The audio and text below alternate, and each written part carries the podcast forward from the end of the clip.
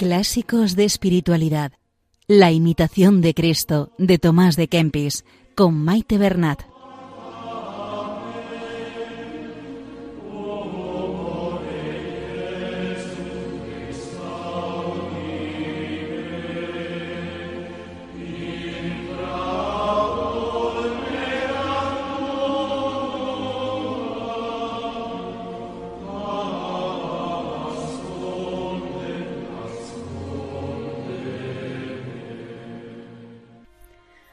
Un saludo a todos los oyentes de Radio María y bienvenidos al programa Clásicos de Espiritualidad, donde estamos realizando una lectura pausada del libro La imitación de Cristo.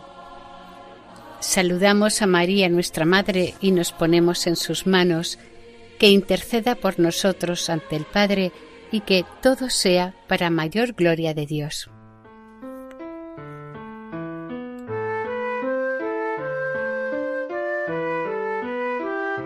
En el programa anterior terminamos la lectura del libro tercero y se hizo una pequeña introducción al cuarto y último libro del Kempis. Comentábamos que este libro está dedicado a la Eucaristía y al Santísimo Sacramento, que es uno de los más bellos tratados que se han escrito sobre este sacramento y que miles de personas de todo tiempo y lugar han leído este librito como preparación o agradecimiento en el momento de la comunión. Kempis nos muestra la devoción a la Eucaristía como el centro de la vida cristiana. En estos primeros capítulos, Kempis reflexiona y se asombra ante el hecho que todo un Dios omnipotente se encierra en las materias de pan y vino por amor al hombre. A consecuencia de esto, da cuenta de la poca y ligera preparación que se hace para recibir la Santa Eucaristía.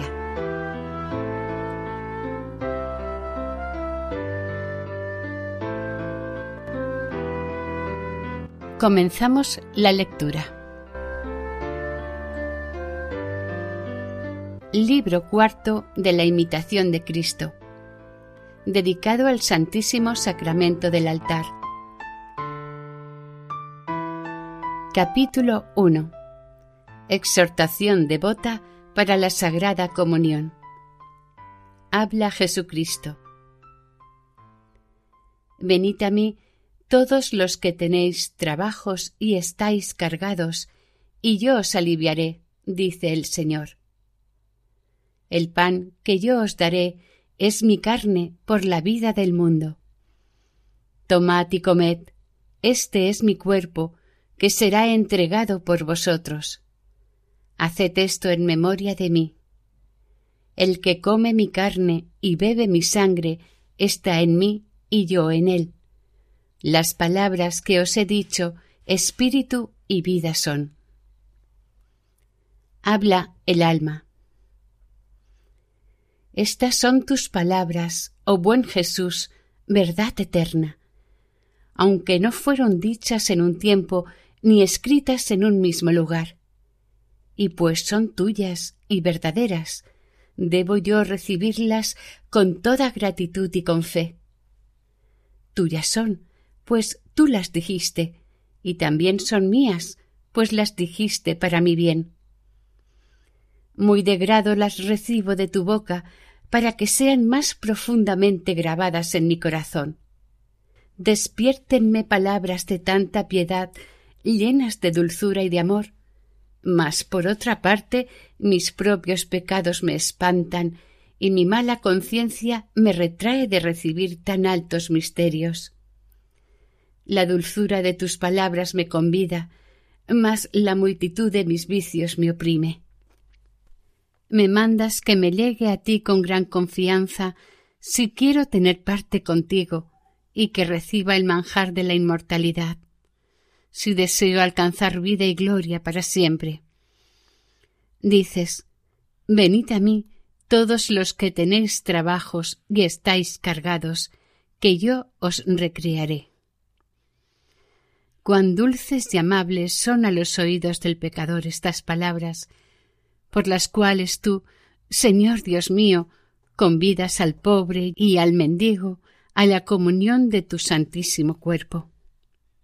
Mas, ¿quién soy yo, Señor, para que presuma llegarme a ti? Veo que no cabes en los cielos de los cielos, y tú dices, venid a mí todos. ¿Qué quiere decir esta tan piadosa dignación y este tan amistoso convite? ¿Cómo osaré llegarme yo que no reconozco en mí cosa buena en que pueda confiar? ¿Cómo te hospedaré en mi habitación, yo que tantas veces ofendí tu benignísima presencia? Los ángeles y arcángeles tiemblan, los santos y justos temen. Y tú dices, venid a mí todos. Si tú, Señor, no dijeses esto, ¿quién lo creería? Y si tú no lo mandases, ¿quién osaría llegarse a ti? Noé, varón justo, trabajó cien años en fabricar un arca para guarecerse en ella con pocas personas. Pues ¿cómo podré yo en una hora prepararme para recibir con reverencia al que fabricó el mundo? Moisés, tu gran siervo y tu amigo especial, hizo una arca de madera incorruptible y la guarneció de oro purísimo para poner en ella las tablas de la ley. Y yo, criatura podrida, osaré recibirte tan fácilmente a ti, hacedor de la ley y dador de la vida. Salomón, el más sabio de los reyes de Israel, edificó en siete años, en honor de tu nombre, un magnífico templo.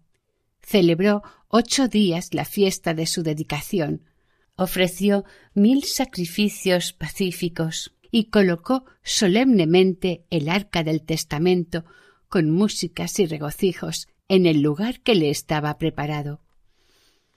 Y yo, miserable y más pobre de los hombres, ¿cómo te introduciré en mi casa, que difícilmente estoy con devoción media hora? Y ojalá que alguna vez gastase bien media hora Oh Dios mío, ¿qué no hicieron aquellos por agradarte?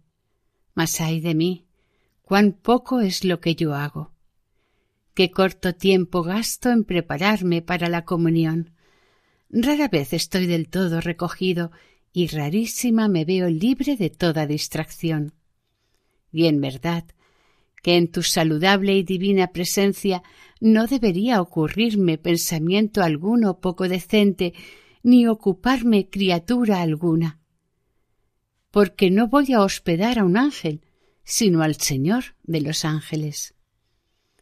Además, hay grandísima diferencia entre el arca del testamento con cuanto contenía y tu purísimo cuerpo con sus inefables virtudes. Entre aquellos sacrificios de la ley antigua que figuraban los venideros y el sacrificio de tu cuerpo que es el cumplimiento de todos los sacrificios antiguos. ¿Por qué, pues, no me inflamo más en tu venerable presencia? ¿Por qué no me dispongo con mayor cuidado para recibirte en el sacramento al ver que aquellos antiguos santos patriarcas y profetas, reyes y príncipes, con todo su pueblo, mostraron tanta devoción al culto divino? El devotísimo rey David bailó con toda su fuerza delante del arca de Dios, acordándose de los beneficios hechos en otro tiempo a los padres. Hizo diversos instrumentos músicos, compuso salmos y ordenó que se cantasen con alegría. Y aun él mismo los cantó frecuentemente al arpa, inspirado de la gracia del Espíritu Santo enseñó al pueblo de Israel a alabar a Dios de todo corazón y bendecirle y celebrarle cada día con voces acordes. Pues si tanta era entonces la devoción, y tanto se pensó en alabar a Dios delante del arca del testamento, cuánta reverencia y devoción debo yo tener y todo el pueblo cristiano a presencia del sacramento y al recibir el santísimo cuerpo de Cristo.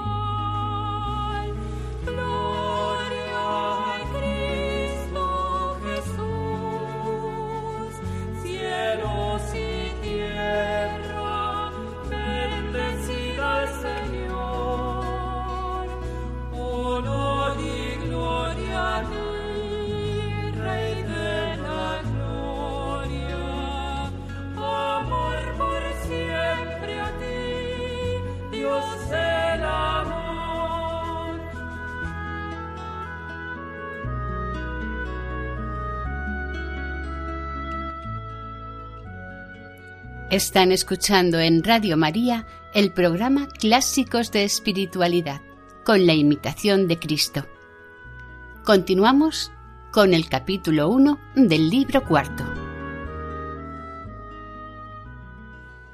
Muchos corren a diversos lugares para visitar las reliquias de los santos y se maravillan de oír sus hechos, miran los grandes edificios de los templos y besan los sagrados huesos guardados en oro y seda.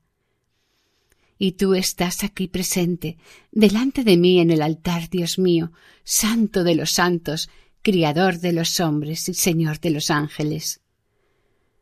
Muchas veces los hombres hacen aquellas visitas por la novedad y por la curiosidad de ver cosas que no han visto, y así es que sacan muy poco fruto de enmienda, mayormente cuando andan con livianidad de una parte a otra, sin contrición verdadera. Mas aquí, en el sacramento del altar, estás todo presente, Jesús mío, Dios y hombre. En él se coge copioso fruto de eterna salud todas las veces que te recibieren digna y devotamente. Y a esto no nos trae ninguna livianidad ni curiosidad o sensualidad, sino la fe firme, la esperanza devota y la pura caridad. Oh Dios invisible, Criador del mundo, cuán maravillosamente lo haces con nosotros, cuán suave y graciosamente te portas con tus escogidos, a quienes te ofreces a ti mismo en este sacramento para que te reciban. Esto en verdad excede sobre todo entendimiento. Esto especialmente cautiva los corazones de los devotos y enciende su afecto. Porque los verdaderos fieles tuyos, que se disponen para enmendar toda su vida, de este sacramento dignísimo reciben continuamente grandísima gracia de devoción y amor a la virtud. Oh admirable y escondida gracia de este sacramento, la cual conocen solamente los fieles de Cristo, pero los infieles y los que sirven al pecado no la pueden gustar. En este sacramento se da gracia espiritual, se repara en el alma la virtud perdida y reflorece la hermosura feada por el pecado. Tanta es algunas veces esta gracia que de la abundante devoción que causa no sólo el alma, sino aun el cuerpo flaco siente haber recibido fuerzas mayores. Pero es muy mucho de sentir y de llorar nuestra tibieza y negligencia porque no nos movemos con mayor afecto a recibir a Cristo, en quien consiste toda la esperanza y el mérito de los que se han de salvar. Porque Él es nuestra santificación y redención, Él nuestro consuelo en esta peregrinación y el gozo eterno de los santos. y así es muy digno de llorarse el poco caso que muchos hacen de este saludable sacramento, el cual alegra al cielo y conserva al universo mundo. Oh ceguedad y dureza del corazón humano, que tan poco atiende a tan inefable don y por la mucha frecuencia ha venido a reparar menos en él. Porque si este sacratísimo sacramento se celebrase en un solo lugar y se consagrase por un solo sacerdote en todo el mundo, con cuánto deseo y afecto acudirían los hombres a aquel sacerdote de Dios para verle celebrar los divinos misterios. Mas ahora hay muchos sacerdotes y se ofrece Cristo en muchos lugares para que se muestre tanto mayor la gracia y amor de Dios al hombre, cuanto la Sagrada Comunión es más liberalmente difundida por el mundo. Gracias a ti, buen Jesús, Pastor eterno, que te dignaste recrearnos a nosotros, pobres y desterrados, con tu precioso cuerpo y sangre, y también convidarnos con palabras de tu propia boca a recibir estos misterios, diciendo Venid a mí, todos los que tenéis trabajos y estáis cargados, que yo os aliviaré.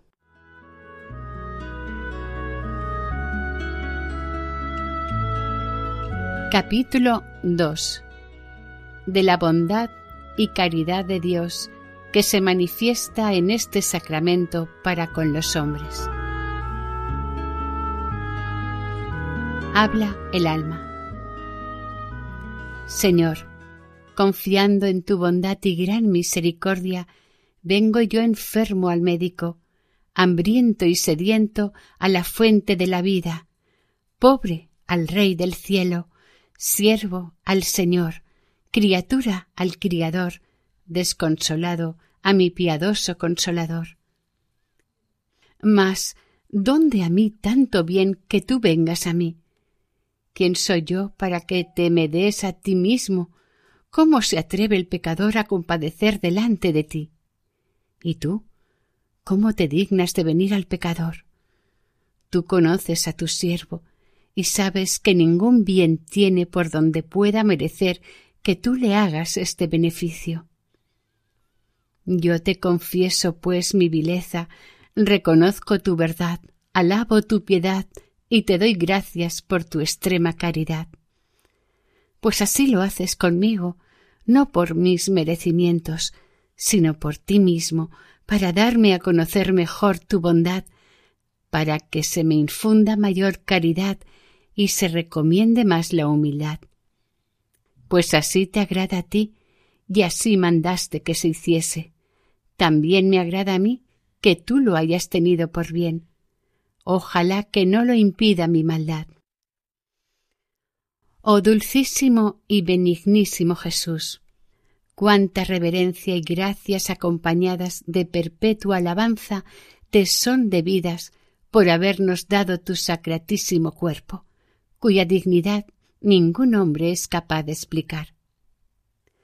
Mas, ¿qué pensaré en esta comunión cuando quiero llegarme a mi Señor, a quien no puedo venerar debidamente y sin embargo deseo recibir con devoción?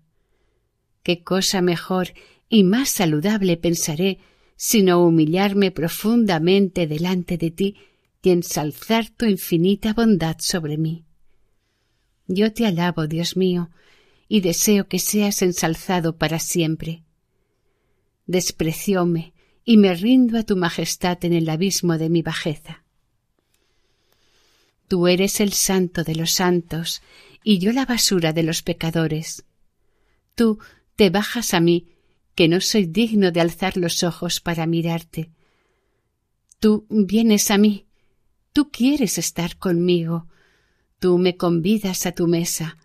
Tú me quieres dar a comer el manjar celestial y el pan de los ángeles, que no es otra cosa, por cierto, sino tú mismo, pan vivo que descendiste del cielo y das vida al mundo.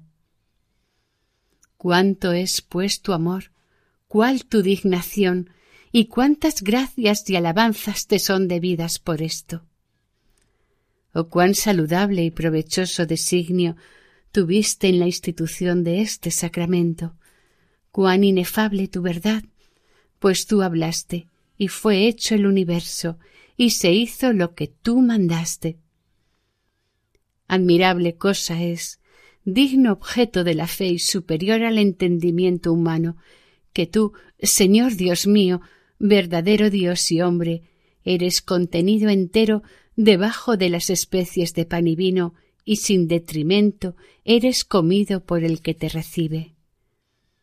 Tú, Señor de todo, que de nada necesitas, quisiste habitar entre nosotros por medio de este sacramento. Conserva mi corazón y mi cuerpo sin mancha, para que con alegre y limpia conciencia pueda celebrar frecuentemente y recibir para mi eterna salvación este digno misterio que ordenaste y estableciste principalmente para honra tuya, memoria continua. Alégrate, alma mía, y da gracias a Dios por don tan excelente y consuelo tan singular que te fue dejado en este valle de lágrimas, porque la caridad de Cristo nunca disminuye y la grandeza de su misericordia nunca mengua. Por eso te debes preparar siempre con nueva devoción del alma y pensar con atenta consideración este gran misterio de salud. Así te debe parecer tan grande, tan nuevo y agradable cuando celebras u oyes misa, como si fuese el mismo día en que Cristo, descendiendo en el vientre de la Virgen, se hizo hombre, o aquel en que puesto en la cruz padeció y murió por la salud de los hombres.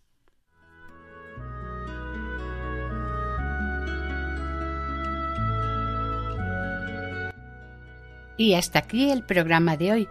Continuaremos la semana que viene si Dios quiere. Si desean ponerse en contacto con el programa, este es el correo electrónico la imitación de Cristo. Pueden volver a escuchar el programa o los anteriores e incluso descargarlos en la sección de podcast de la página web de Radio María. Si desean adquirir el programa en DVD, pueden llamar al 91 8 22 80 10. Que el Señor y la Virgen les bendigan.